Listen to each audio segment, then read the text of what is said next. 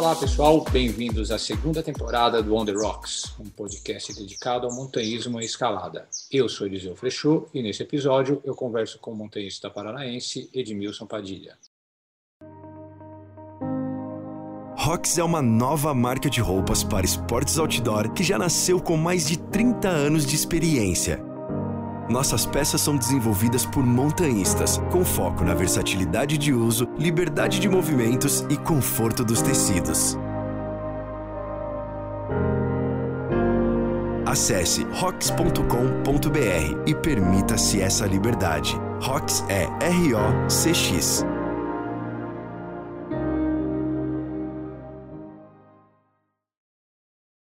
Ed, muito obrigado por ter aceitado conversar com a gente no The Rocks. É um prazer estar recebendo uma figura tão ilustre, amigo de longa data. E aí, Ed, tudo em paz com você? A, a honra é minha aí de participar, né? Eu também acho legal esses encontros aí com os amigos, né? Na, mesmo que seja à distância, né? A gente faz um tempão que não, não bate um papo, né? Bom, tão bom, né? Melhor seria se estivesse na montanha, né? Com certeza, velho, com certeza. Mas toda essa bagunça aí logo que passa, né, velho? Se bem que a gente tá, tá esperando isso passar alguns meses, né, Ed? Caramba. É, daqui a pouco passa. Faz tempo que a gente tá assim, né? Ah, daqui a pouco passa. Pois é, velho. Nossa, velho, muita esperança, né? Mas, Ed, vamos começar esse papo é, contando é, sobre a sua vida de montanha, como que você é, ingressou na, no montanhismo, como que você ingressou na escalada, Conta um pouco dessa história, Ed.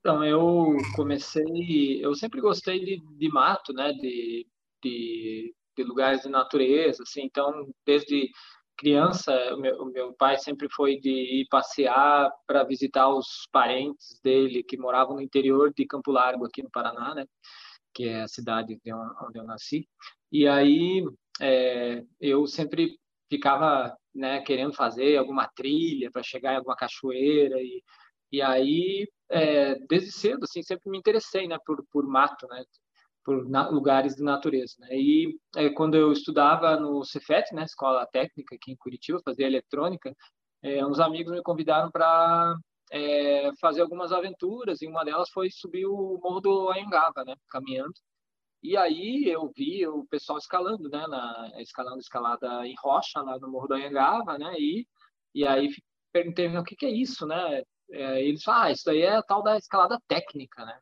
É, escalada técnica, é o nome disso. Falei, nossa, mas isso é incrível, né? Eu quero fazer isso daí. E aí, aos poucos, assim, eu fui conhecendo outras pessoas e, e buscando, né, saber o que, que era, né, essa tal da escalada técnica. Aí teve aquele campeonato sul-americano em Curitiba, né? Que foi algo assim que, que, que, daí a gente viu as pessoas competindo lá. Então, é, Curitiba sempre foi um lugar que, que, é, que, que o montanhismo esteve muito presente, muito forte, né? Então, eu acabei conhecendo várias pessoas, assim, e aos poucos fui, a gente foi escalando e aprendendo meio que sozinho, assim, né? Meio perigoso até na época, mas eu sobrevivi. Olha, você falou do campeonato sul-americano, né? Eu, pô, eu, eu tive no, acho que no segundo, que foi no Círculo Militar, né? Ah, esse aí mesmo.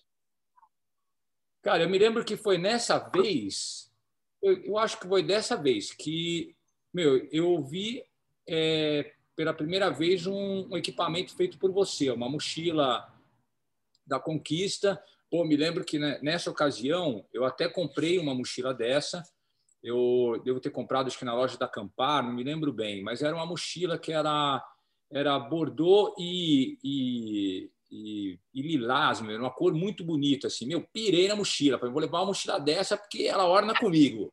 Cara, como que começou esse projeto de, de fabricar equipamento, Ed? Então, é, eu comecei a praticar montanhismo e nós é, éramos estudantes, né? Tinha lá 18 anos e não tinha dinheiro para né, comprar equipamento, até porque era muito difícil, né, equipamento aqui no, no, Brasil, né, naquela época quase não existiam fábricas. E aí eu com um amigo que que, que costurava, né, que sabia costurar, a gente fabricou né, a mochila para nosso uso. E e aí aconteceu que o o Julinho, né, Júlio Nogueira, né, ele tinha a casa do montanhista na frente do CEPET. E aí ele um dia encontrou a gente na rua, né? E falou, pô, que, que marca que é essa? É, vamos lá na minha loja lá, ali na, na, na, no Shopping 7 ali e tal, que eu quero eu quero conhecer essa marca e tal. E a gente acabou é, começando a vender para ele, né? As mochilas que nós nem nem estávamos pensando muito em vender, mas estava vendendo para os amigos, assim. E aí começou assim, informalmente, né? Nós é, costurávamos as mochilas, nós mesmos comprávamos os tecidos, aviamentos e fazíamos as mochilas e vendia, né? Aí a gente vendia para os amigos e começou a vender na, na, na, casa do montanhista e, e foi e foi assim que nasceu a conquista, né? dessa maneira.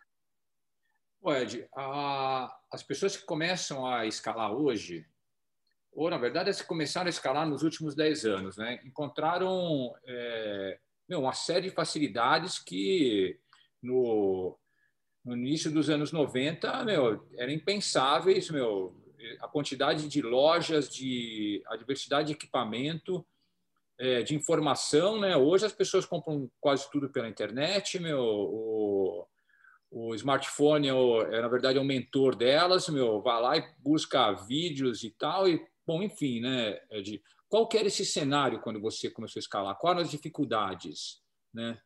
Conta um pouco. É, é, as dificuldades eram de tudo, né? De busca de informações, né? Começar pela busca de informações, né? Então, é, quando você queria alguma informação, você teria que perguntar para alguém ou buscar em algum livro de alguém, né? De alguma pessoa ou é, os clubes, né? Por isso que os clubes naquela época eles eram mais fortes até, porque as pessoas elas é, buscavam é, as pessoas buscavam a informação nos clubes, né?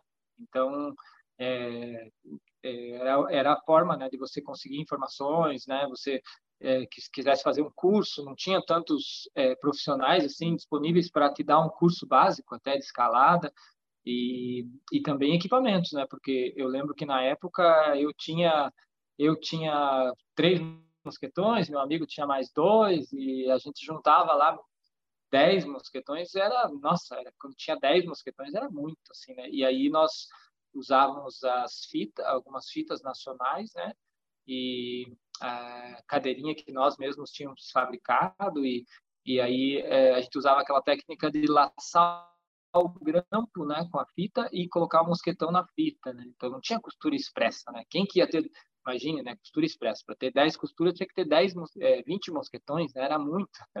Né, é, era escasso mesmo, né? Os mosquetões que eu tinha, eu lembro, foi ah, os pais do meu parceiro de escalada que tinham viajado para a Alemanha e trouxeram uma meia dúzia de mosquetões, né? E aí a gente ficou lá com... Cada um ficou com dois, três, né? Então, é, foi dessa forma, assim, que a gente começou, né? A escalar, né? Bem...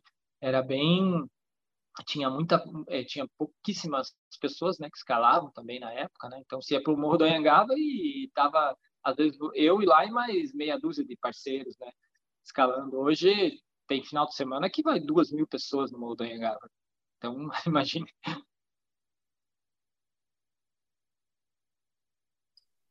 Pô, Ed, então, né, nessa época, praticamente a montanha se, se, se, concentrava ali na região do Pico Paraná, do, do Marumbi e do Anhangava, né? Mas é, você, você sempre morou em, em, em, Campo Largo ou você morou em Curitiba?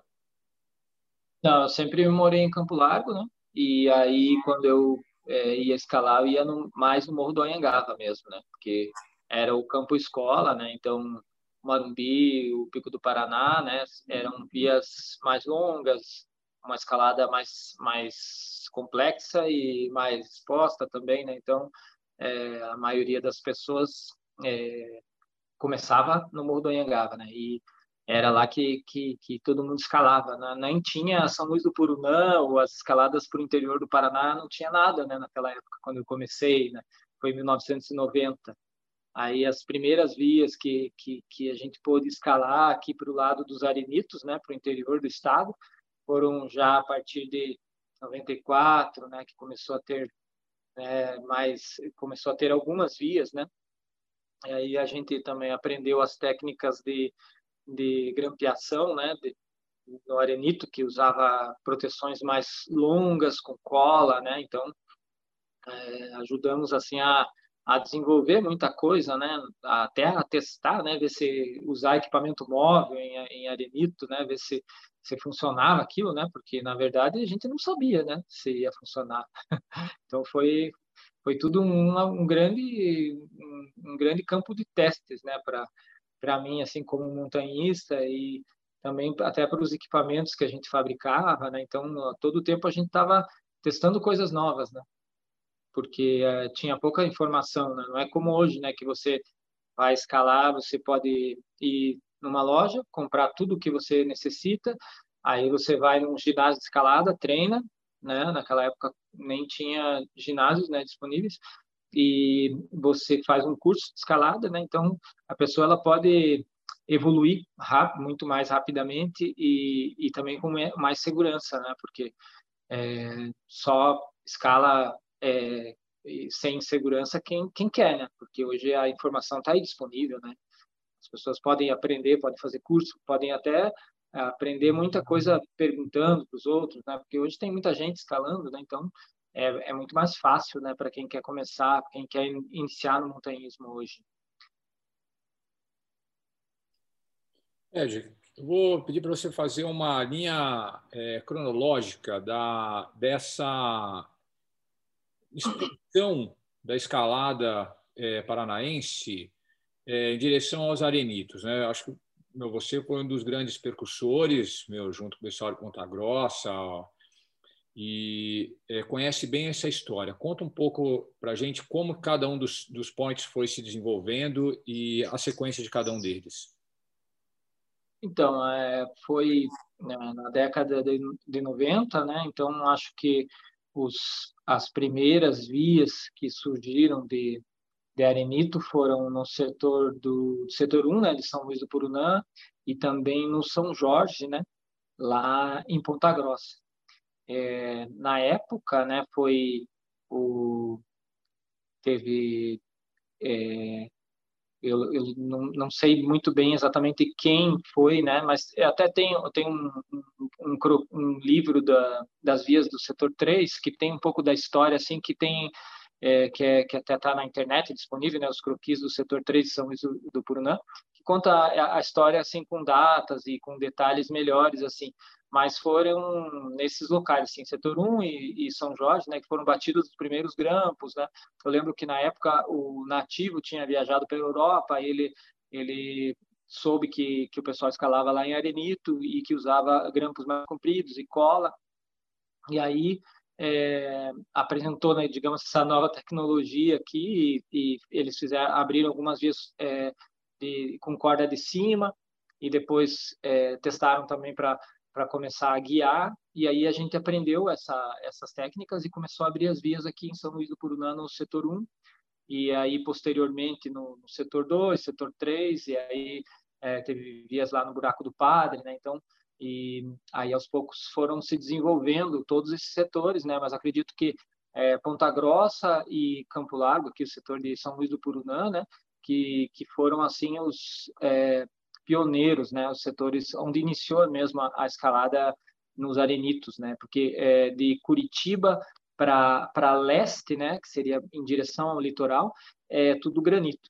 E de Curitiba para oeste, né, que seria para o interior do estado, é arenito e tem basalto também na região de Ortigueira, né. Então essa a escalada ela ela migrou, né, é, lá do do Anhangava, do, do granito, né, a escalada, principalmente a escalada esportiva, né? Ela, ela foi para o lado do, do arenito, né? Até porque aí depois é, eu lembro que, que, que a gente foi conquistando assim vias, né? E aí vias mais difíceis, né? Aí o William lá de Ponta Grossa, é, acredito que seja a pessoa aqui no estado que, que abriu mais vias, né?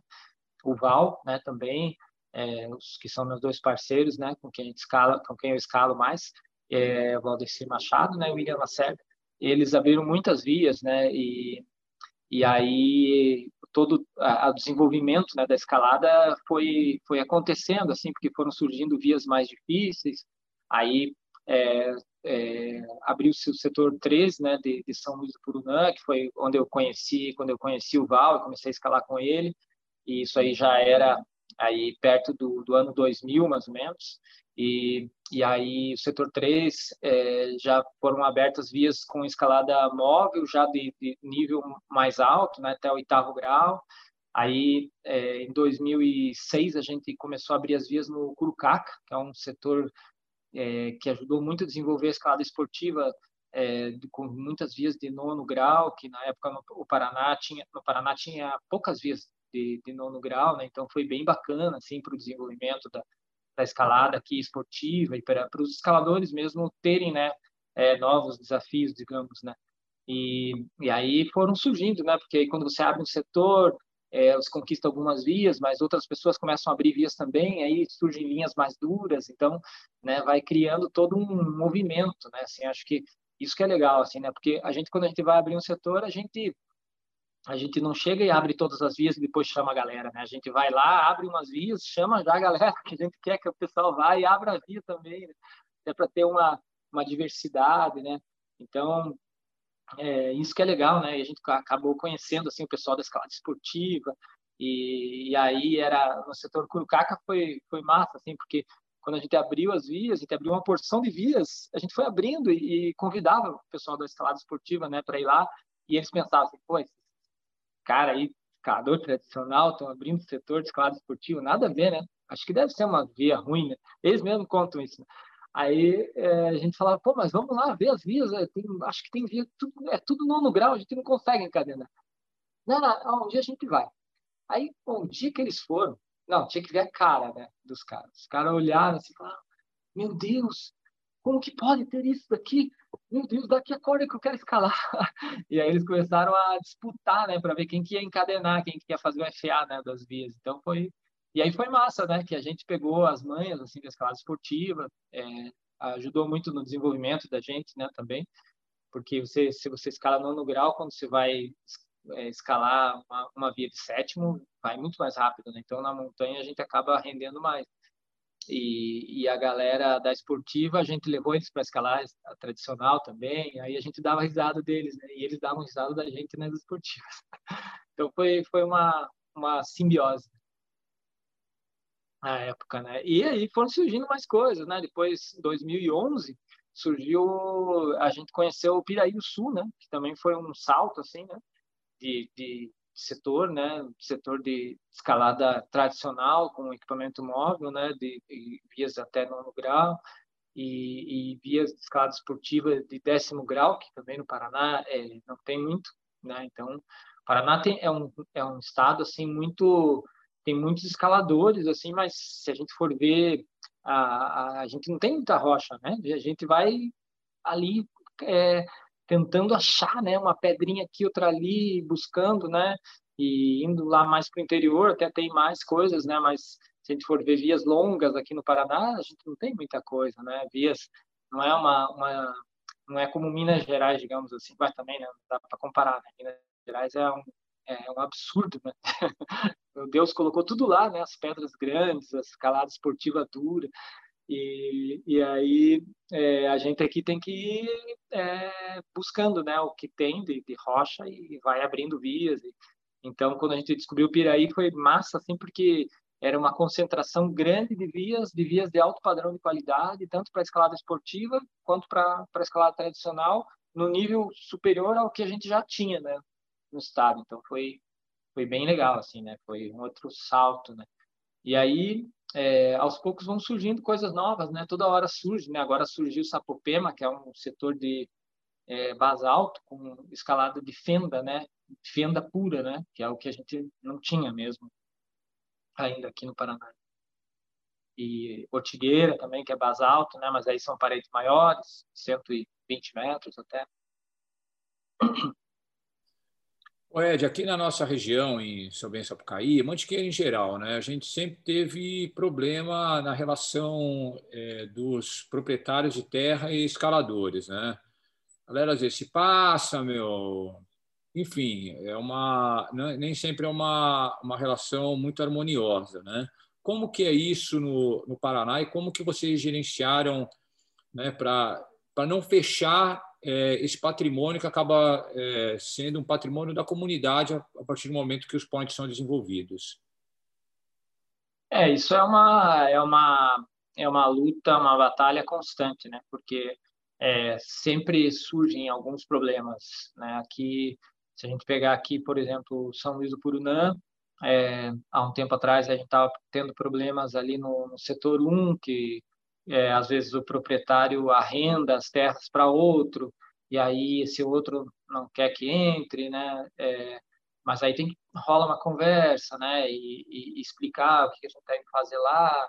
Aí vai uma galera, né? Durante a pandemia teve alguns atritos, né? Porque tinha muita gente lá no setor e o proprietário aí estava meio, meio indignado, assim, falando, pô, a gente está no meio da pandemia e tem 500 pessoas lá, tudo junto, sem máscara, daí a gente tinha que ir lá conversar, acalmar o, a fera, né?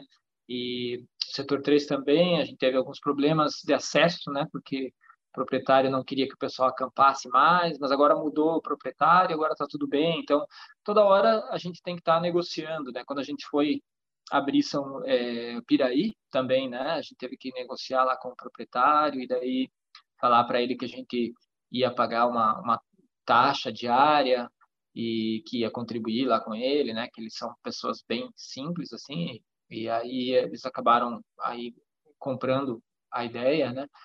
De, de deixar o pessoal escalar, né? Mas é, é uma luta constante, né? Até esses dias, até toda hora a gente tá, a gente recebe às vezes uma mensagem lá dos proprietários falando, ah, o pessoal veio aqui, deixou lixo, é que lá tem uns cachorros lá que ficam lá soltos, né? E aí às vezes as pessoas deixam uma sacola de comida no chão, assim, olhem para o lado, quando vê o cachorro já pegou aquela sacola, já leva para o mato, espalha tudo, né? Então, e aí os proprietários ligam para a gente, né? Achando que a gente que, que manda no pessoal, né? Só que não é assim, né?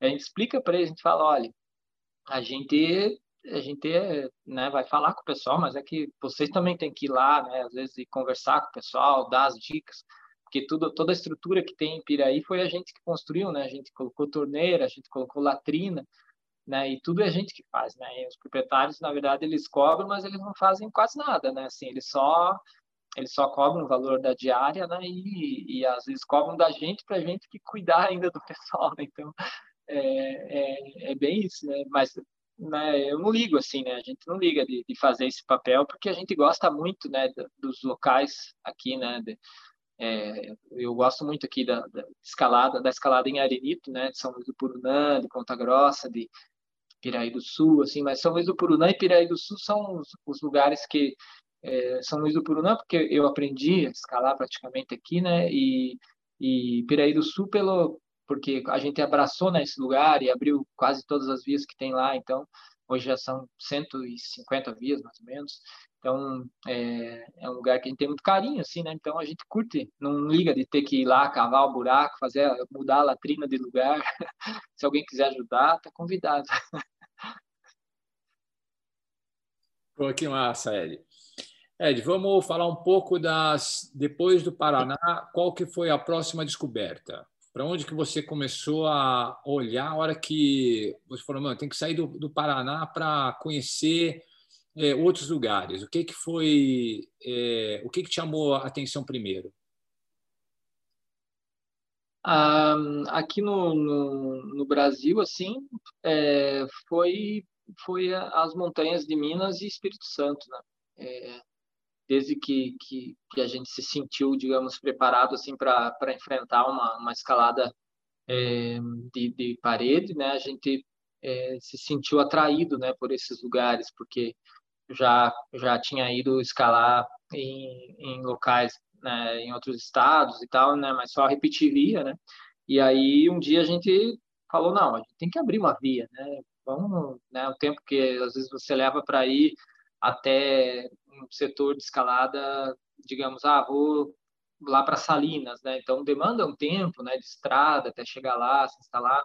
Às vezes se leva né, um dia inteiro, daí no outro dia está cansado é, aí né, e, e, e, aí você escala lá digamos uma semana e daí volta então o tempo que você vai levar aí digamos que seja 10 dias você pode abrir uma via né? então a gente fazia essas contas e sempre acabava assim não vamos vamos vamos pegar as coisas vamos abrir uma via né então e, e a gente se sentiu atraído por por Minas pelo Espírito Santo é, por ser por serem locais que tem muito ainda por se explorar né porque as montanhas, é, tanto de Minas quanto do Espírito Santo, é, tem muitas faces ainda que, que, que, que, estão virgens, né? Às vezes montanhas virgens e, e, faces de montanhas lindas, né? Que, que ainda são virgens e que cabe cabe muita via ainda, né? Então aí a gente rodou, rodava por lá e ia descobrindo e com informações de um de outro, né? Um dia a gente estava lá na Pedra da Lavra, daí o cara falou: "Ah, tem a tal da Pedra da Fortaleza, que tem uma tia que mora do lado lá, no pé da pedra". É, daí mostrou uma foto, a gente falou: "Caramba, que montanhona", né? Então, e aí a gente vai arquivando essas informações, né? E, e aí quando tem a, quando a gente vai abrir uma via, a gente acaba é, indo para conhecer na, na, volta, né? Passa para outros locais para já fazer uma, uma, uma exploração. Então, é, e aí é, uma das primeiras vias que a gente foi abrir lá foi na, na Pedra Baiana, né? Que até deu, deu ruim, né? A gente tentou abrir uma via lá e, e chegou numa parte lisa, acabou desistindo, né? E depois a gente voltou lá só muitos anos depois, acho que 13 anos depois, que a gente voltou e abriu a Sangue Latino, né? que daí foi uma expedição mais, mais de, sucesso. Pô, falando de sucesso, Ed, é, conta qual dessas escaladas foi mais marcante, né? Pô, você já fez é, conquista na Riscada, na Fortaleza, na Baiana, Garrafão. Qual que foi a mais marcante de todas? E por quê? É, puxa vida, é difícil, é difícil de, de escolher uma, né? Assim, porque todas tiveram algo assim, né? Massa, assim, né? Se eu fosse falar de uma assim que foi foi muito marcante, assim, foi quando eu escalei a Pedra da Lavra, né? Que foi uma escalada que eu fiz com o Ian, né? Com meu filho. Então foi foi diferente, assim, né? Porque é, de todas as escaladas, assim, quando, quando a gente está com os parceiros escalada, a gente é, parece que fica mais é, menos preocupado, né? Então você vai escalar e tá lá e conquistando, teu parceiro está conquistando, todo mundo meio independente, né? Todo mundo é companheiro, mas todo mundo é.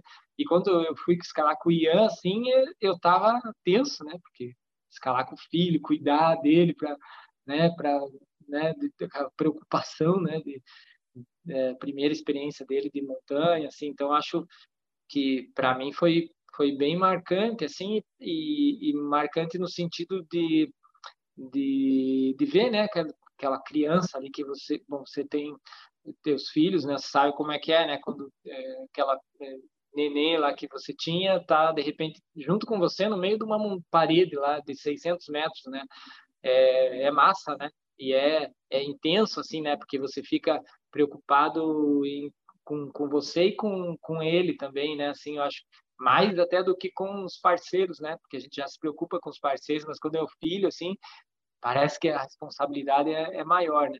Mas também é muito foi muito gratificante, assim, né? Para mim escalar com, com o Ian, assim, né? Acho que foi foi uma, uma e foi uma escalada massa, assim, né? De parceria, todo mundo muito uma vibe, né? Para cima, assim. Então foi né, nesse sentido, acho que foi a, a escalada mais marcante, assim, da, que eu fiz né, na, na região, assim, a via que a gente abriu, é, uma via muito bonita, né? E a, a, montanha, tudo o local que a gente acampou, a gente pegou um clima perfeito, assim, né?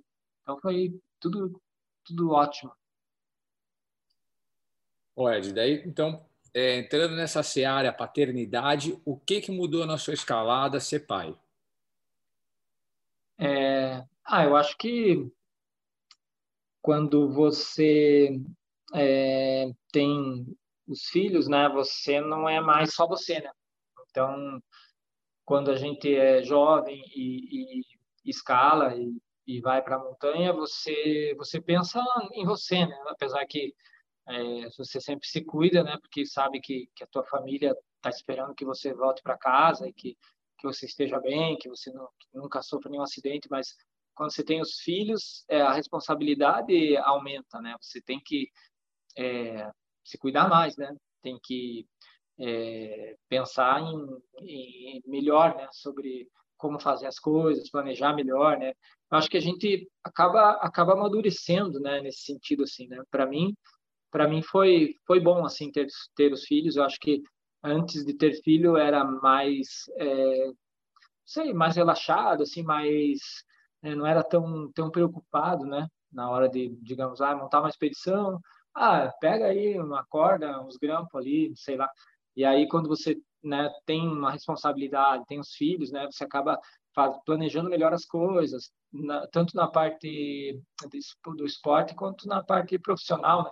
Você pensa, putz, se, se eu, sei lá, se a minha empresa falir, é, eu vou carpir um lote e vou ganhar cenzão por dia e eu pago minhas contas, mas e quando você tem filho não é assim, né?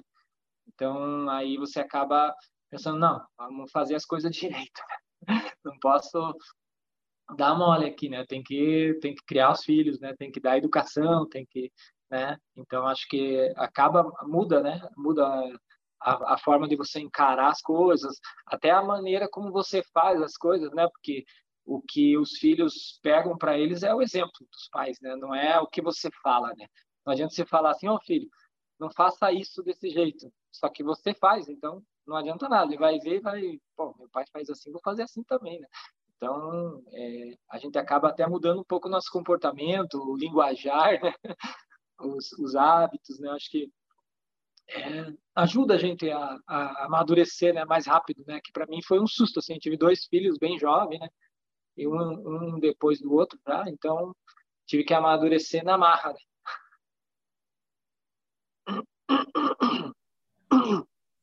Ed, fala um pouco sobre o capítulo Patagônia. Patagônia. é, Patagônia para mim também foi foi algo algo sempre muito intenso, né? Eu fui para a Patagônia a primeira vez em 95. E, e, e aí logo em seguida o Ian nasceu, né? Meu primeiro filho. E aí depois a Lívia já nasceu também, né? Então um ano e pouco depois. E, e aí eu fiquei um tempo, né, sem poder fazer assim expedições, porque estava começando, iniciando a empresa e os filhos pequenos, né? Então acabei ficando mais dedicado a essa família, né, que nascia ali e, e também a empresa que estava começando. E e aí, é, de 95, só fui de volta para a Patagônia em 2004. Né? Então, foram muitos anos depois, né? nove anos. E aí, é, esse, essa, esse retorno para a Patagônia em 2004 foi, foi meio, meio difícil, assim, porque a gente passou uma temporada inteira sem escalar nada. E aí, em 2005, né, eu estava tava meio jururu, assim, né, meio desanimado com as coisas e tal. Aí eu falei, ah, vou para a Patagônia, né? Daí, conversei com os parceiros, eles não podiam.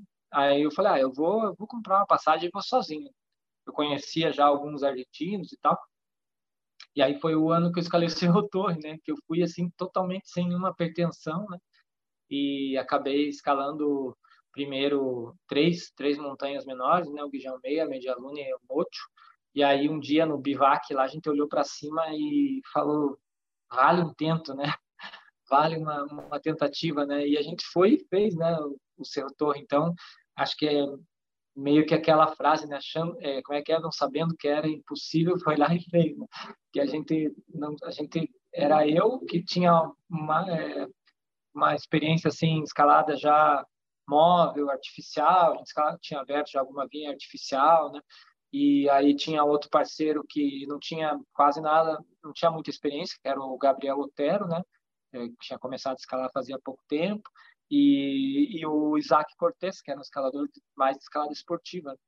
E aí a gente se juntou e, não sei, assim, deu tudo certo, né? A gente chegou, escalou, rapelou e numa janela de tempo bom, assim, e até quando eu voltei, o Alexandre Portela me ligou, ele falou, cara, como que foi?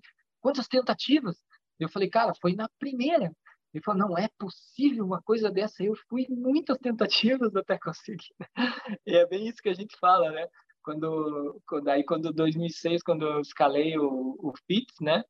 É, aí a gente foi já numa estratégia bem mais, é, mais muito mais usada, assim, com menos, com, super leve, né? Escalada alpina, assim, extrema, né? É, sem saco de dormir e tal. E aí, é, quando eu lembro quando eu, o, Eri, o Irivan escalou depois o, o Fitz também com o Bong e tal, daí eu falei para eles, cara, mas se chegar no cume, ele falou, cara, nós chegamos no cume, tomamos um chimarrão, tudo, clima perfeito. Eu falei, não, então não valeu, né? Falei a mesma coisa que o Alexandre Portela falou para mim. Falou, assim não vale, né, velho? A gente chegou no cume, vento assim, querendo carregar a gente, rapelar as cordas enroscando, e os caras tomando chimarrão. Daí eu falei, pô, assim não vale, né, Irivan? Você tem que ir outra vez, né? Tem que sentir a Patagônia de verdade, que essa vez aí tu aí não valeu. é, é bem isso, né?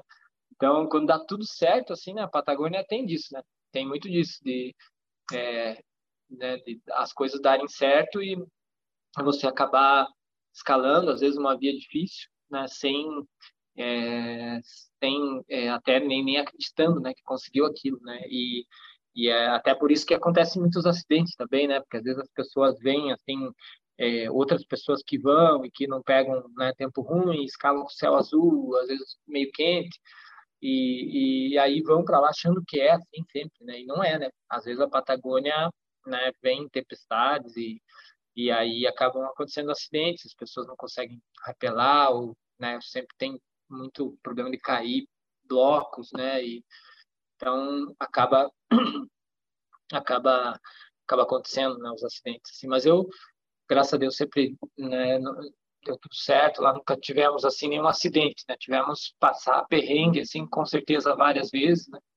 e e fui muito feliz assim de conseguir escalar o seu torre numa temporada o, o Fitz né em outra e outras outras outros cumes importantes lá como o Poissenô né também né. Então foi foi bem massa, assim, né? Ações do Perri, foi uma escalada bem legal que a gente fez lá via Buscaine, que é uma via que não se repete muito também. Então, foi... A minha Patagônia foi, assim, as, as atividades de montanha mais incríveis, assim, mais intensas que eu fiz, com certeza não, não tem comparação, assim, né? Escalar o Pix do jeito que a gente escalou, né? No estilo alpino, foi algo, assim, é, muito, muito intenso mesmo, né? E muito gratificante também. Né? Pô, Ed, é, a Patagônia tem. A gente ouve tudo que é tipo de lenda, mas o, o que eu mais escuto é histórias, é, na verdade, é, leis patagônicas, entendeu? Sobre né, tudo que a Patagônia te, te ensina, por, por você ir lá e só tomar taquarada nas costas. Ed, Fala para a gente o que você aprendeu nesses anos escalando na Patagônia. Acho que a gente aprende a apanhar sem reclamar. Porque cada, cada escalada na Patagônia é, é isso mesmo, né? Como você falou, né? A gente leva, leva uma surra, né? Porque a, as aproximações são, são brutais, né? Você, você caminha né, 15, 20 quilômetros né, para para chegar na, na, na base né, das vias, né? Então, é, e, e por terrenos horríveis, né? Então, ali você começa a caminhar, digamos, vai fazer aproximação para escalar uma montanha lá no na, na, entre o Fitz e o Torre lá naquele vale, né? Que que você pode escalar Media Luna, Mocho, pode escalar as faces oestes, né? Da Isuperi, da Isuperi, da da, da Rafael né? Tudo então você caminha ali durante seis horas, mais ou menos, para chegar no Niponino, né, que é o, o bivac que tem lá no fundo do vale. E primeiro, os primeiros quilômetros, assim, é, são tranquilos, né, é uma trilha longa, assim, mas é trilha que, os, que o pessoal que faz trekking faz, né, que inclusive é incrível, assim, a quantidade de pessoas que você encontra na trilha, tem até engarrafamento, às vezes, na trilha. E aí você chega na Laguna Torre, né? E aí começa a pedreira, né? Que é, realmente é um monte de blocos soltos, né? Aí depois você acaba entrando no glaciar lá que vai para a base lá do Cerro Torre para acessar lá o Niponino, né? Então é é uma caminhada dura, caminhada que quando está ventando, a gente pegou chuva, né? Esse ano, né? 2020 que a gente foi a última temporada, chuva forte, a gente chegou encharcado, né? Teve que entrar correndo na barraca e, e como é tudo mínimo, né, o que a gente leva, então, né, passar frio, passar fome, passar né, raiva, mas a, Patagônia, ela, ela acho que deixa a gente muito forte, né, porque você acaba aprendendo a, a, a, a sobreviver nesse, nesse ambiente né, tão hostil. Né? Então, você aprende muito sobre como, é, qual a melhor, aprender a, a, elaborar uma boa estratégia, né? A, aprende a, a, a ter ali os equipamentos, né? Levar o, o, que realmente é importante, né? E não levar nada a mais. E, e, e você tem que escalar rápido, né? Então, você acaba aprendendo, né? A escalar rápido também, né? Porque tem que fazer todos os procedimentos muito rápido. Não pode se enrolar, né? Que é aquela coisa, né? Você já escalou vias longas, você sabe, né? Pô, vai fazer uma via de pega uma, uma via lá, como a San Peri lá, a via italiana que a gente fez na face leste. É, 28 esticões, se não me engano. Se perder 10 minutos em cada um, dá um monte de, de tempo, né? Então, é, tudo tem que ser muito feito rápido, né? Os procedimentos, né? E durante a escalada também, né? Então, você chega numa, numa parte não fala assim, ah, eu tô cansado aqui, vai outra pessoa no meu lugar. Não tem isso, né? Tem que, tem que escalar, passar, roubar e chegar na parada de uma vez, né? Fixar a corda ou dar segue para os parceiros. Então, é, a Patagônia ensina isso, né? A, a você ser um, um escalador melhor, né? E, e, fazer tudo da maneira mais perfeita possível, né? Seguindo é, os padrões de segurança é, de forma paranoica, né? Porque é bem isso, né? A gente aprende que a gente tem que seguir os padrões ali, os procedimentos, né, de segurança de uma maneira assim que tem que ser perfeita, né? Porque pode falhar, né? Aqui a gente se rapela em duas em duas chapeletas da Bonnier ali de aço inox, né? Então você rapela tranquilo. Mas lá não, né? Lá você rapela né, em cordeletes, em pitons, então tem que fazer um backup, né? Vai um, né? Testa, então é, tudo seguindo as normas né, de segurança com o máximo que você consegue ter de, de, de segurança né, dentro daquele lugar que já não é muito seguro. Né? Então, é, acho que a Patagônia ensina muito isso. Né? A gente ser um escalador mais forte, né, mais, é, mais preparado. Né? A gente tem que se preparar mais para ir para lá, né, enfrentar as montanhas. Ed, fala agora um, o capítulo África. Mali. Mali. Mali é o, o, oposto, né, da Patagônia, né? O calor, é o calor, não, é, não tem frio. Né? Pois é, a gente foi para lá, né? É, 2012, né? 2012, faz tempo já. E, e foi uma, uma experiência diferente, né? Porque é né, um país parece que não tem lei nenhuma, é uma loucura, né? Aquilo, né? Tudo errado, né? E um país muito atrasado, né, o Mali, e, e chegar lá e, e, ter que né, e deslocar até o local para tentar escalar, daí a gente chegou e soube que tinha todos os problemas lá com a Al-Qaeda e é uma coisa meio surreal, assim. E, e aí, tanta pedra, né?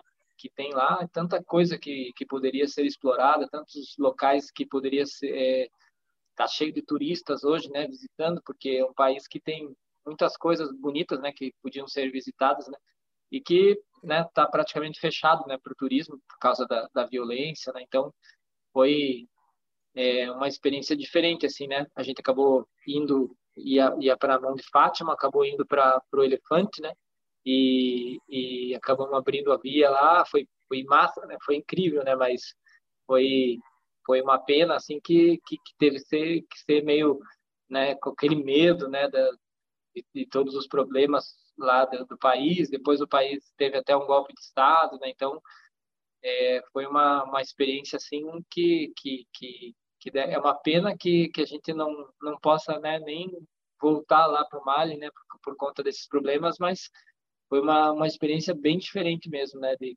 eu lembro até hoje assim do, os, os, o pessoal que foi ajudar a gente a carregar os pesos até a base da via, né, que a gente pagou lá um valor para eles para ajudar eles. Caminharam 10 minutos e falaram que estavam cansados já. Falaram, pô, mas não está levando nada aí na mochila. As crianças, né, que ficavam também né, em volta, né, da gente. Lá eu lembro da, da gente é, mexendo nos equipamentos, aquela criançada em volta, né? É, foi foi uma experiência diferente de conhecer, acho que principalmente pela por conhecer uma cultura, né, tão tão diferente, né, da, da nossa cultura, assim, né. Acho que por isso eu lembro da gente caminhando no, no meio lá da, da, daquelas comunidades lá, da, é, meio perdido, né? Para achar o hotel que a gente estava lá, nossa, penso, né? Mas foi, foi, foi legal, né? Foi uma, uma experiência bacana, assim, né? De, de conhecer outro país, né? E outra, outra realidade, né? Que a gente não, não tem aqui, né? Que talvez era assim antes, né? Aqui.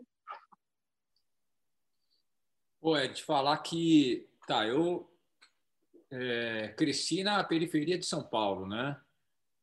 E, pô, na, na África, na, principalmente na primeira vez que eu, que eu fui com o Serginho, com o Márcio Bruno, pô, me deu muito flash de, de alguns insights, assim, de coisa da, da minha infância, sabe? De, meu, década de 70, é uma coisa... Né, um país, acima de tudo, muito atrasado, né, meu? Tudo como acontecia, toda aquela é a pobreza junto com a corrupção, junto com as coisas erradas, junto com meu, não quero trabalhar, tudo isso, é uma coisa é, é muito atrasada. E, pô, até hoje continua do mesmo jeito, né? É, eu acho que sim, né? Quando a gente foi para Venezuela também, lá para escalar o Salto Índio, a gente sentiu a mesma coisa, assim, né? De, de ver que a Venezuela é, é o Brasil, né? Há, há muitos anos atrás, assim, né? Então, né, muitas muitas coisas que eram erradas aqui que hoje já não, não tem tanto, né?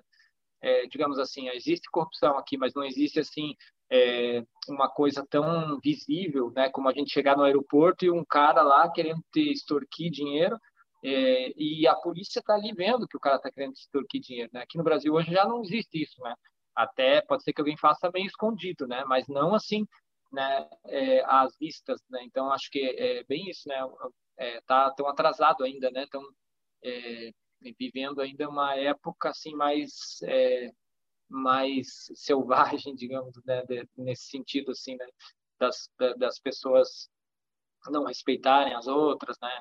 E, e, e ter assim essa essa corrupção é, generalizada, né? Em todas as esferas, né? Da, da, do governo, da, da sociedade. Então, é, é bem, bem triste isso, né? Porque é algo assim que, que acaba impedindo o país de, de, de evoluir, né?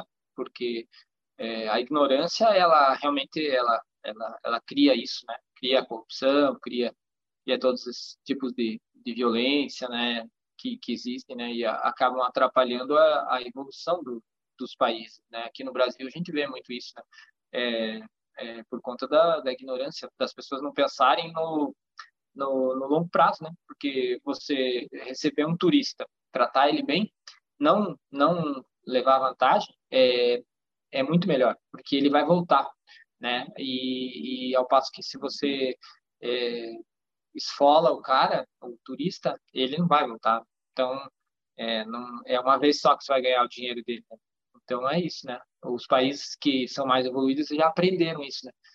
Tanto que é, na Europa, né, se você for, é, as pessoas vão voltam, né, porque elas sabem que lá não tem violência, que elas podem caminhar tranquilos pela pela rua. Claro, né, acontece, né, até terrorismo, mas, né, você né, você vai né, para um país que, que, que é mais seguro, né? Até na Argentina, se você for ver, né, eu conheci gringos assim que falaram, ah, eu, a gente, por que você não vai para o Brasil? Ah, não, a gente vem sempre para a Argentina, porque a gente tem medo de ir para o Brasil e tal.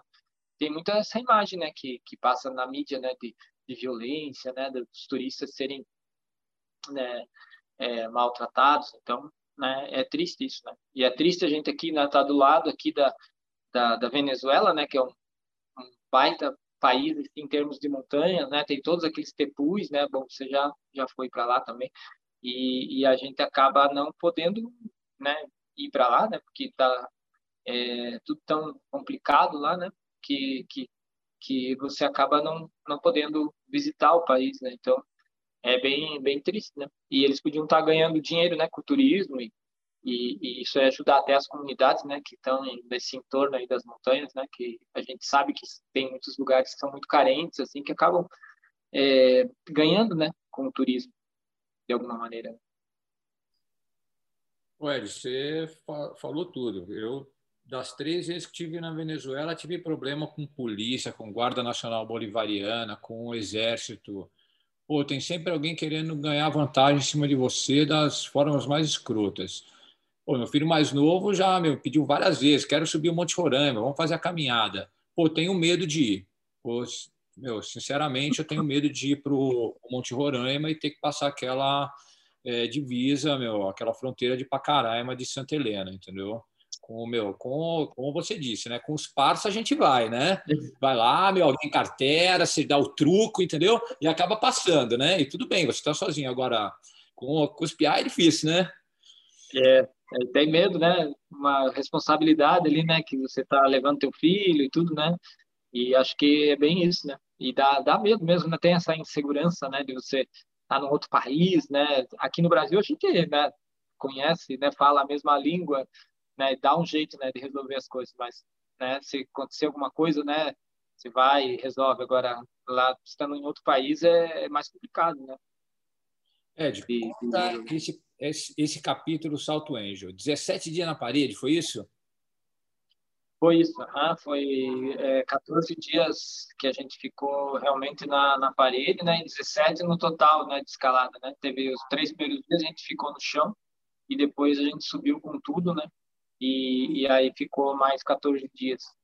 E, e é uma escalada que, que para nós, assim, eu lembro que quando a gente chegou no cume, assim, não era uma sensação de, de, de vitória, era uma sensação de alívio, ah, estamos vivos, estamos aqui no cume, estamos vivos. Como que aconteceu isso? Porque a via é extremamente perigosa, assim. A via é, é cheia de blocos soltos, é, é, a pedra, a rocha é, é muito afiada, assim, tem muitos, muitas lacas né, cortantes. É, no primeiro dia de escalada, é, a, a capa da, da corda que eu estava guiando, ela cortou a capa né, numa queda. E, e aí é, a escalada toda foi assim, uma luta, né? Metro a metro, a maior parte em artificial, escalada bem vertical. Ah, até na hora de montar a parada, assim, a gente ficava calculando, assim, ah, e se essa parada sacar, onde que eu vou parar, né? Porque até as paradas eram, eram um monte de pedra podre, você colocava cinco proteções, equalizava e rezava, né? Porque era, era, era assim. Muitas paradas eram é, dava muito medo, assim. dava medo mesmo de, de, de, de, que a rocha rompesse ali e a parada fosse embora, né? Porque era tudo assim, era, era é, algumas paradas tinham algum, tinha fissuras melhores e tal. Até nos pontos onde a gente rebocou, né, carga, tinha algumas proteções fixas que já estavam lá, mas o restante da via era as paradas eram móveis, né? Então, e aí a gente tinha que fixar a corda e rebocar naquelas paradas, né? Então, foi bem foi bem bem esquisito assim, a escalada bem bem perigosa, eu digo. Eu eu achei, né? E e foi assim, quando a gente chegou no topo foi um alívio, assim, porque foi de, do começo até o final um perrengue, assim, perrengue total. Tanto que demoramos tantos dias, né? É, teve dias que a gente rendeu um esticão de corda, né? O dia inteiro, assim, para conquistar 70 metros. Então, é, é intenso o negócio.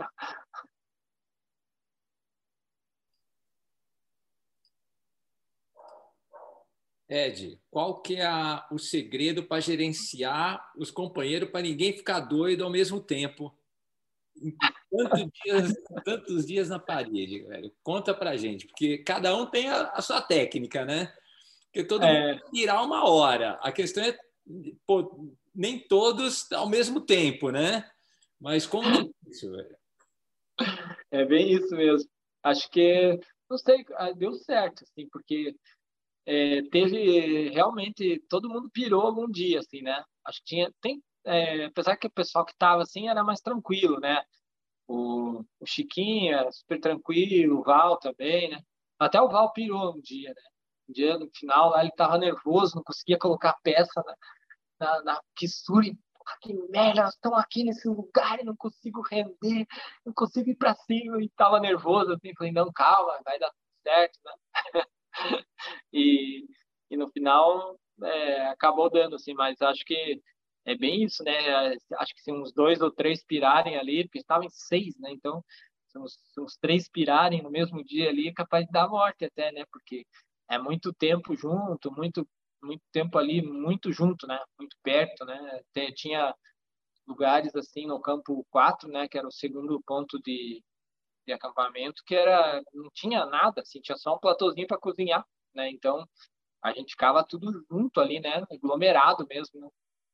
E, e era e até foi foi bem assim, a gente conseguiu na parede assim, não teve nenhuma discussão maior assim, só algumas coisas triviais assim, mas coisas que acho que todo mundo estava já é, entrou no modo assim de ah vamos relevar né as bobagens que os outros falarem porque senão vai dar não vai dar certo. Então todo mundo estava relevando assim, tanto que quando acontecia alguma discussão assim ah não então tá bom vamos fazer assim ah eu quero fazer isso aqui tá bom vamos fazer assim então é, né quem era mais tranquilo assim acabava sempre colocando panos quentes ali para não o negócio não degringolar Ed, agora vamos falar sobre essa aventura que é ter uma empresa que trabalha com montanhismo.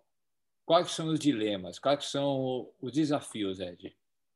Olha, para nós, assim, a gente está sempre, acho que no Brasil, né, em geral, a gente está sempre se reinventando.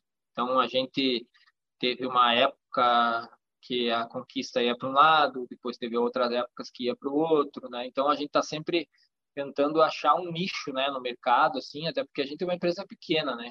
E às vezes a gente concorre com empresas grandes, né? Com grupos grandes, né? Hoje no Brasil, antigamente tinha poucas empresas, né, concorrentes. Então era a gente, a Solo, a Curto, né? E, e hoje em dia não, né? Hoje em dia a gente, além desses desses é, é, competidores nacionais, a gente tem as empresas de fora, né? Que são mega empresas, né? Como a North Face, ou a Decathlon mesmo, né? Então, é, o cenário ele vai mudando, né? É, a gente concorre com empresas que têm um poder né, muito maior que a gente, né? Então, a gente não tem como bater de frente. A gente tem que achar nichos onde é, a gente não bata de frente com essas empresas gigantes, né?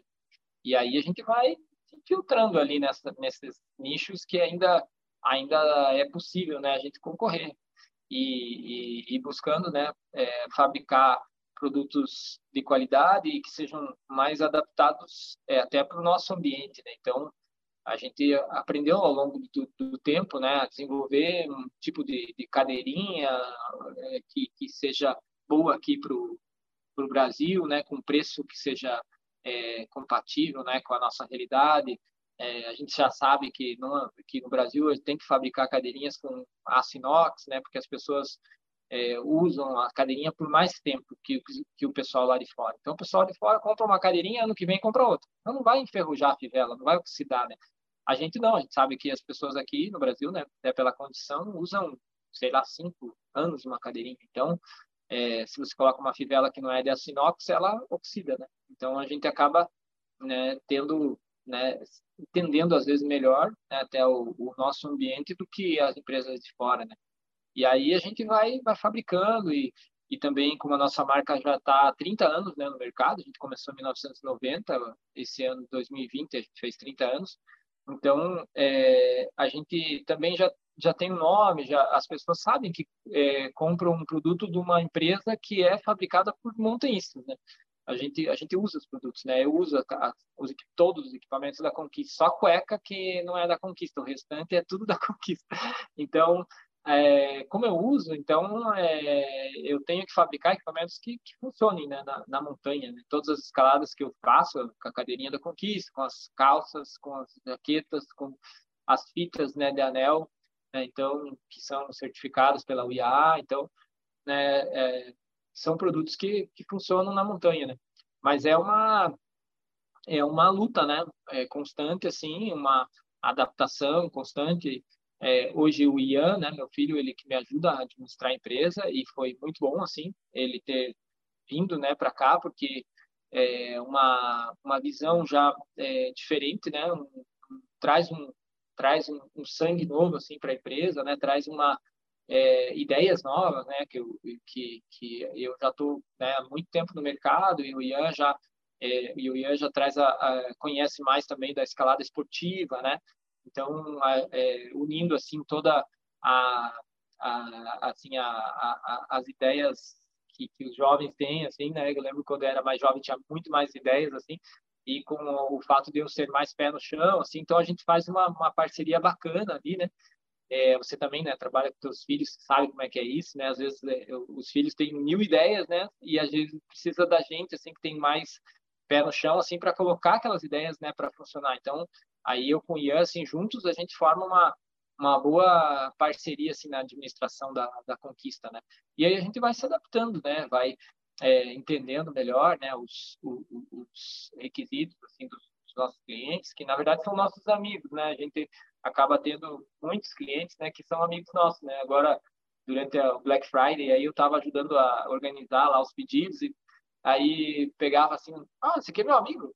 Ah, esse daqui também. aí ia vendo, né, todos os amigos comprando, falei, oh, os amigos estão comprando os frutos da conquista. Boa, é. E é, é, é assim, né? A gente acaba é, estando aí inserido na, na comunidade, né, do montanhismo brasileiro, assim, e, e tem muitos clientes que que viraram amigos, né? Muitos amigos que, que compram nossos produtos, que gostam da gente, porque que gostam, que estão afim de, de comprar uma marca nacional, né? Que que está ali também é, dando uma contrapartida, né? A gente sempre está tá tentando ajudar, né? Os, os atletas, né? Com, com equipamentos, está lá cuidando dos setores de escalada, né? Então investindo assim, ó, é, é, alguma coisa né, na, na compra de, de, proteções, né? Quando a gente fez o compra trade lá que foi um encontro em Piraí, a Conquista bancou o catálogo aí das vias, aí as pessoas é, compravam o catálogo e todo o dinheiro foi revertido para a compra de, de proteções, né? Então a gente comprou um monte de parabolts quando a gente fez o compra trade e isso gerou mais vias, né? Muitas vias que a gente abriu recentemente, né? No, no, nos setores aí foi com esses bolts, né? Que, que dos eventos do evento que a gente fez, então é, as pessoas sabem quando compram um equipamento da Conquista, estão, de, de, certa maneira, contribuindo com a montanha também, né? Porque a gente vai e gosta da montanha e cuida da montanha, né? Então, a gente sempre também está passando uma ideia, assim, de, de escalar de maneira ética, né? Abrir as vias de maneira ética e, e passando essa ideia, assim, de, de respeito, né? Pelo meio ambiente, pelos setores, de, de cuidar, de não, não jogar lixo, de, né? de não, não botar fogo nos setores, né? E, e durante a pandemia também a gente né, tentou é, incentivar as pessoas assim a, a, a, permanecer em casa, não irem nos setores que estavam fechados, né? Aqui no Paraná estava fechado os parques, né? Então a gente também sempre estava é, batendo nessa tecla, né? Oh, pessoal, não vão para os parques, os parques estão fechados, né?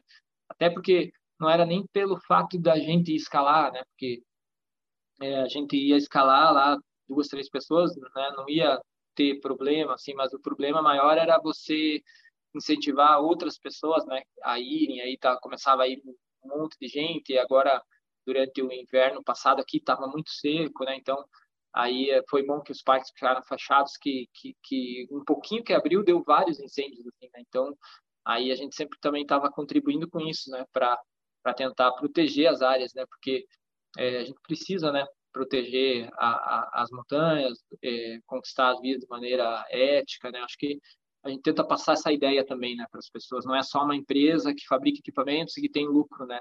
A gente tenta agir de uma maneira ética, tem trata bem aqui os empregados, então, né, tem um ambiente gostoso aqui de trabalhar, aqui as pessoas que trabalham aqui têm funcionários que estão há 20 anos já trabalhando aqui, então, né, então tem uma uma, uma vibe boa, assim, né? A gente tenta, tenta passar isso, né? Que é o que a gente vive na montanha, né? A gente vai abrir via, vai é, participar de expedições, a gente sempre tenta ter uma vibe boa, né? Como quando a gente foi lá para a África, né? Pô, passamos lá um monte de perrengue, mas, pô, a amizade ali foi legal, né? A gente curtiu um monte, né? Deu risada e até hoje ri ainda dos perrengues que a gente passou, né? Então, acho que é essa que é a, a mensagem, assim, que a gente sempre tenta passar, né? é, aqui na, na, conquista e também quando a gente está na montanha, né? De, de, ter uma vibe positiva. Acho que é mais, mais isso.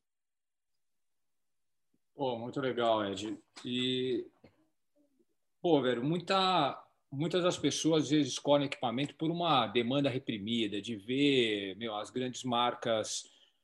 É, meu, né, com anúncio em revista gringa, com, meu, às vezes até o, engajamento que essas, que essas empresas têm no, no exterior, mas nem sempre o que acontece aqui, né?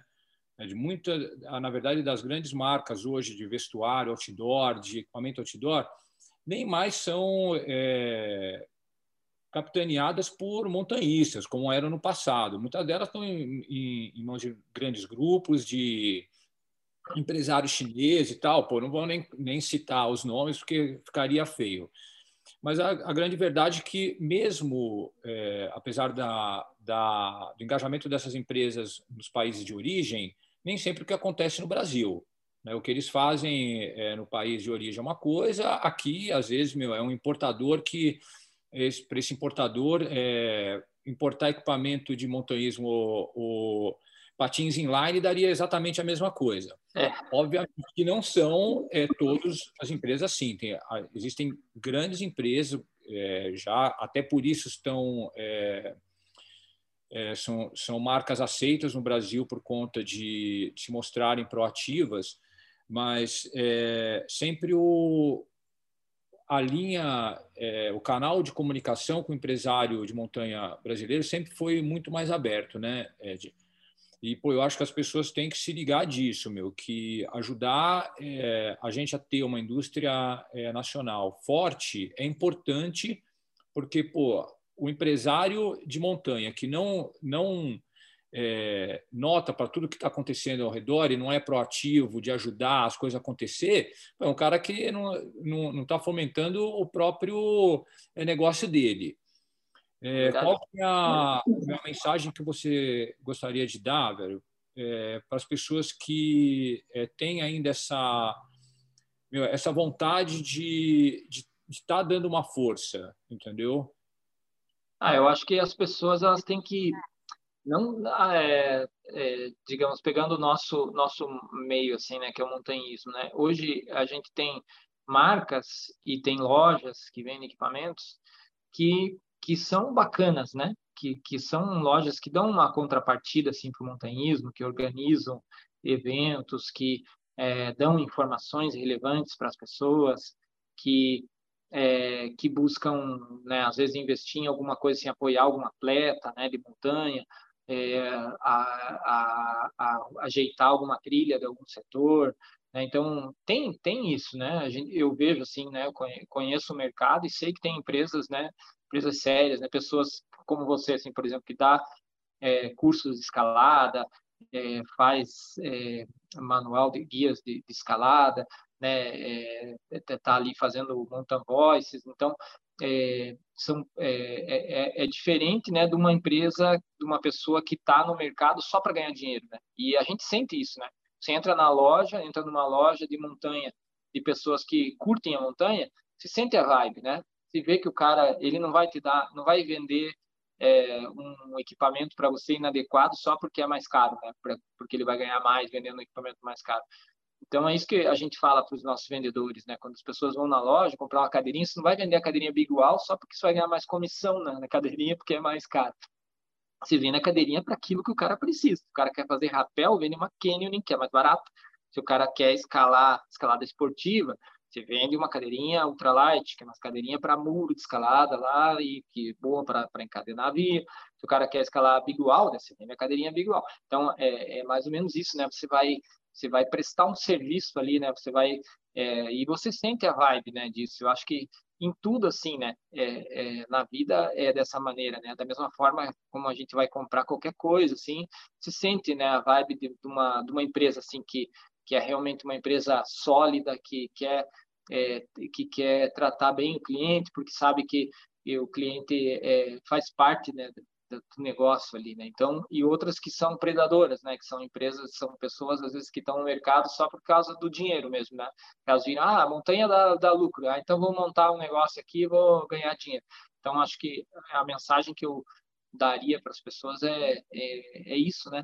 Perceber no mercado, assim, as empresas que que são parceiras do, da montanha mesmo, né? Que são pessoas que são idôneas, que são pessoas que praticam montanhismo. Às vezes até a pessoa nem pratica muito, mas a pessoa gosta, né, da natureza, gosta de, de, de, de respeitar a natureza. Então acho que É, não precisa ser a pessoa ser um mega montanhista, né, para ser uma pessoa boa, né?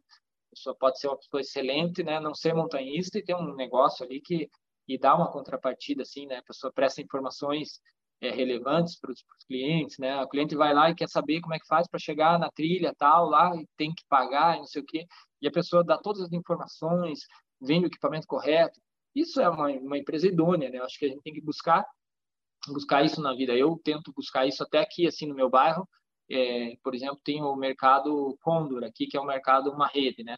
E os caras são, é, tipo, meio mercenários, tratam mal o funcionário. Aí eu prefiro ir no mercadinho aqui do bairro, que eu conheço a proprietária, pessoa, eu sei que é idônea, né? O pessoal vive com trabalha ali num ambiente melhor, né? E é uma empresa local, então é, eu acho que é mais ou menos por aí, né? A gente buscar, né? É, assim, é, empresas idôneas, né? E, e comprar no, as coisas que a gente usa, né? É, dessas empresas, porque elas vão incentivar, né? Para que elas vão vão vão dar uma contrapartida melhor para a sociedade em tudo. Né? Então, né, eu, eu, acredito que é, é, mais ou menos por aí, né? A gente sempre quando for comprar alguma coisa, ou que seja de escalada ou não, a gente tentar achar assim empresas que, que sejam idôneas, né? Que estejam fazendo algo pelo menos, né? Porque às vezes a gente não tem muitos recursos, né? Não tem, às vezes está passando um perrengue aqui no Brasil assim para tentar fazer a empresa sobreviver, né? E às vezes você não consegue dar muita contrapartida, mas uma coisa ou outra você consegue fazer e que, que, que faça bem né, para a comunidade. Então, acho que a gente tem que é, dar uma pesquisada e sentir isso, né? E, e, e não não não dá não não dá lucro para quem seja mercenário, né? Acho que é, é, por aí, né? A gente é, prestigiar a, as pessoas, as empresas sérias, as pessoas idôneas, né? Acho que é, acho que tem que tentar partir para esse caminho, assim. Né? Acho que a pandemia faz a gente pensar muito sobre isso, né? A gente é, dar mais uma contrapartida maior assim para a sociedade, para a comunidade onde a gente vive, tudo, né?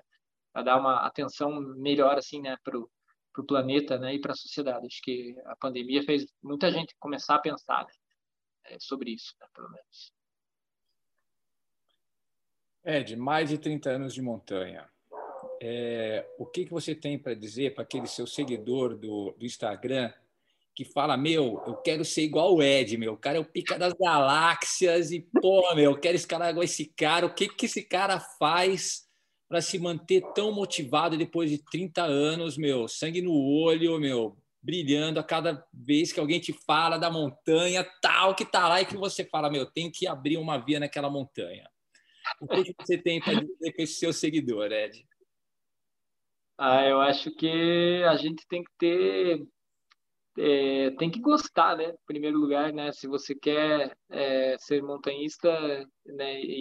Tem que gostar da, da montanha, né? Tem que gostar de, de escalar, gostar de estar na montanha, gostar às vezes até de passar perrengue. Óbvio que a gente não gosta de passar perrengue, né? Prefere, né? Que, que tenha o céu azul, clima clima mais gostoso, assim, sem muito calor nem muito frio. Mas eu acho que é, o que, o que move a gente é, é, são os desafios, né? Então, a gente é, tem, para a gente estar tá motivado, a gente tem que ter desafios, né? E o montanhismo, ele, é, os desafios, eles nunca acabam, né? A gente sempre está buscando, né, novos lugares, né, conhecer novos lugares, escalar vias diferentes em, em outros lugares e abrir vias, né? Então, sempre vai ter é, coisas para a gente é, buscar, assim, né, motivação, né? Mas eu acho que é, hoje eu tenho né, 48 anos e, e eu vejo assim que a vida passa muito rápido. Eu acho que a gente não pode deixar para amanhã. As pessoas falam, ah, mas é que agora eu eu estou estudando e daí eu não posso escalar e daí eu vou esperar e daí eu vou fazer tal coisa e daí mais tarde eu vou começar a treinar, velho. Não vai dar certo isso. Tem que tem que aproveitar agora. É o hoje, né? é o presente. A gente às vezes é uma coisa meio clichê, né, falar isso, né? Ah, tem que aproveitar o presente, que o passado já foi e o futuro, né, você não sabe o que vai ser. Mas é, é meio isso mesmo. É meio clichê isso, né? Porque a gente tem que é, colocar no ali o objetivo e ir atrás, né? Não dá para ficar sentado esperando, né, as coisas acontecerem, né? Então, é, eu é, hoje é terça-feira, hoje é, é um dia de treino, né? eu vou acabar aqui a conversa com você, vou pegar meu carro e vou até Curitiba treinar, porque é, é, eu tenho que treinar, né? Então eu não, não gosto, né? De é uma, é, mas eu tenho que ter essa disciplina, né? Ir lá e treinar. Quinta-feira eu vou de novo, então é, é, essa a gente precisa pensar, não, mas para eu poder conquistar a via eu tenho que treinar. Então essa é a motivação, né?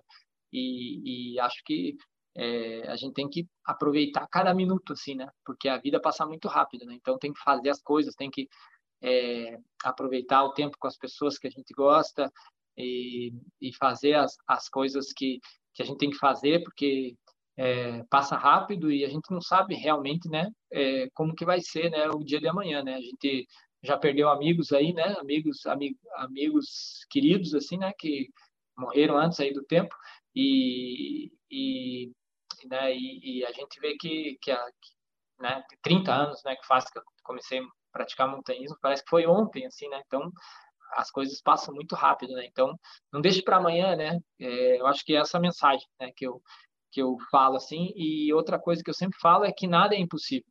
As pessoas falam: "Ah, eu nunca vou escalar que nem você". Falo: "Cara, começa a treinar que daqui uns dias você já está escalando igual eu, nem escala tão, tão, forte assim, né? Então é mais ou menos isso, né? É, hoje em dia tem tantos recursos, né? Isso que a gente falou no começo. Né? A pessoa pode ir no ginásio para treinar, daqui uns meses está escalando sétimo, oitavo grau, né? Então é rápido, né? A evolução é rápida. É só ter disciplina ali, correr atrás dos objetivos.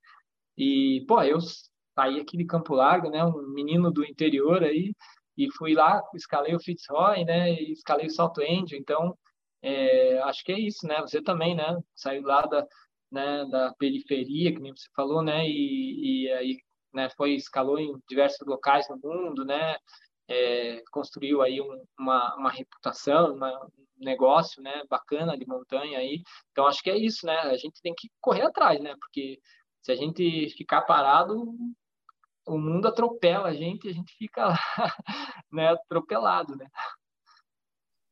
Pô, ele falou tudo, cara. Meu velho, é um grande prazer estar conversando contigo, meu. Pô, meu, sempre uma conversas muito legais, né? Igual a gente quando ficou dois dias preso lá no aeroporto de Dakar, né? Com grana para comprar uma cerveja nos dois dias, né? Morando no aeroporto, né? o pessoal do aeroporto já falava, quem que são esses? Ah, não, esses são os brasileiros que estão morando aí. Que um dia eles vão embora, acho. Acho que eles vão embora. É, tudo foi divertido. É que é isso mesmo, né? A gente tem que é, tornar a dificuldade leve, né, meu velho? Cara, foi é. um prazer conversar contigo, Ed. Muito obrigado pela conversa. Eu tenho certeza que quem ouvir vai, meu, tirar muita, muito proveito de tudo que você falou. Grande abraço. Eu velho. que agradeço. Eu que agradeço aí pela, pela oportunidade. É sempre bom conversar com você e falar de montanha, né? Eu é, adoro, né, falar de montanha. É, quando a gente está falando sobre sobre as escaladas, parece que a gente volta à infância, né? Que a gente é criança, assim, né? Fica inocente, né? Sem sem é, fica nessa vibe boa, assim, essa vibe positiva, né? De falar falar só coisa boa, né? Não falar mal de ninguém, de nada, né? Acho que é por aí, né? A montanha ensina muito isso, né? Do companheirismo. Isso é, é, é bom demais, né? É verdade, meu velho. Grande abraço, Ed. Valeu. É. Abração aí. Até mais.